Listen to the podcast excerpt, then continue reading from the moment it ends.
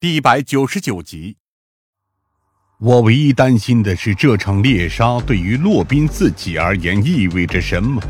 如果他只是想要像之前那样直截了当的伤害知情者，那么恐怕这时候艾奇已经凶多吉少了。然而他却选择故意解锁艾奇，而不是当场抓住机会将其杀害。这又是出于什么理由？他要带艾奇去什么地方？当我看着街道两侧的高楼大厦时，脑海中蓦然闪过了一个熟悉的场景，那个我一辈子都可能难以忘记的场景。停车！我几乎是下意识的喊出了声，而疯子则一脸狐疑的看着我。怎么了？你想到什么了吗？调转车头，去环城大商场。我扒着主驾驶座的后方，大声喊道：“赶快！”那个寒风肆虐的商场大楼，就是在那里。落雪和我们进行了最后的对峙，而他当晚洒下的鲜血，恐怕现在都还在商场的大楼下方留有痕迹。疯子尽管还有些顾虑，但是他几乎也习惯了信任我的判断。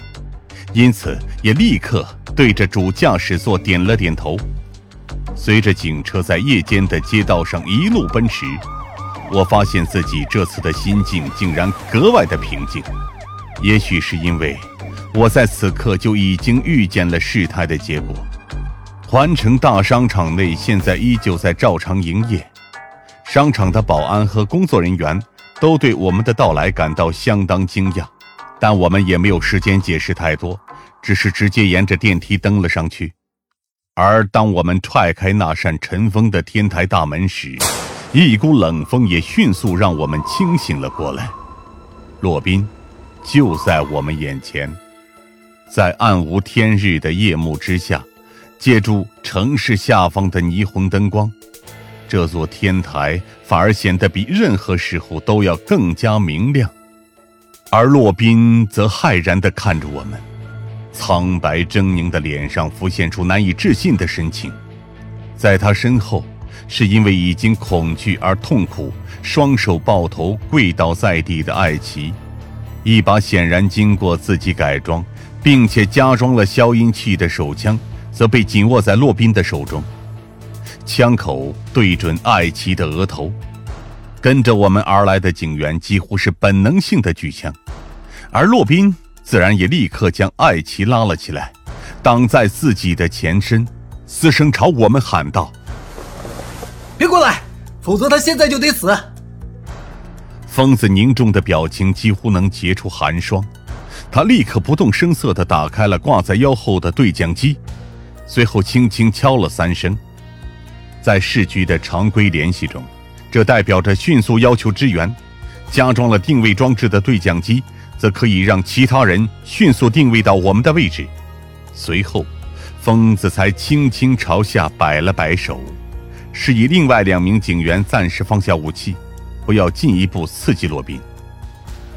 放开人质，你就还有机会。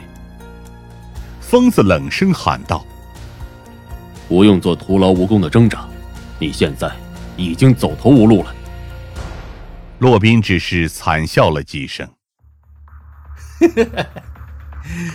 你以为现在的我还奢望能逃走吗？我早就是个死人了。从三天前的那个晚上开始，我就已经死了。我按了按疯子的肩膀，示意他不要轻举妄动。随后，我才当着洛宾的面扔掉了自己的配枪，一步步朝他走了过来。我说了，别过来。洛宾立刻警觉地后退了几步，已经快要走到天台的边缘。还是说，你根本就不想在乎艾奇的性命吗？不，我很在意。我沉声回答：“和你一样在意。”洛宾愣了一下，眼中闪过了一丝不易察觉的挣扎。你在胡说些什么东西？我可是一路欺骗着你们走到这一步。现在，他就是我要除掉的最后一个人。我直视着洛宾的双眼。如果你真的想要杀死他的话，早就应该动手了，不是吗？从你接走艾奇开始到现在，已经将近过去了四十多分钟。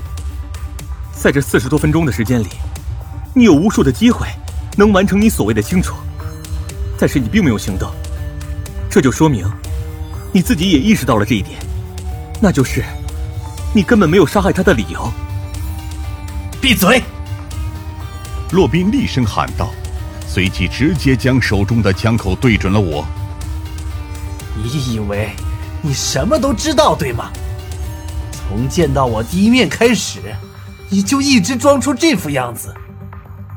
洛宾深吸一口气，呼出的气也在冷风中结成了寒雾，以至于他举手的枪也在微微颤抖。落雪老师已经死了。他默然悲泣的说道，眼角也流下了两行眼泪。就死在这里，死在你们的手下。那是他自己的选择。我沉声回应。但我不否认，我也有着不可推卸的责任。至于你之所以会来到这里，不就是为了惩罚你自己吗？我看出了洛宾脸上的挣扎和煎熬。为了惩罚让老师顶罪的自己，为了惩罚不敢站出来面对事实的自己。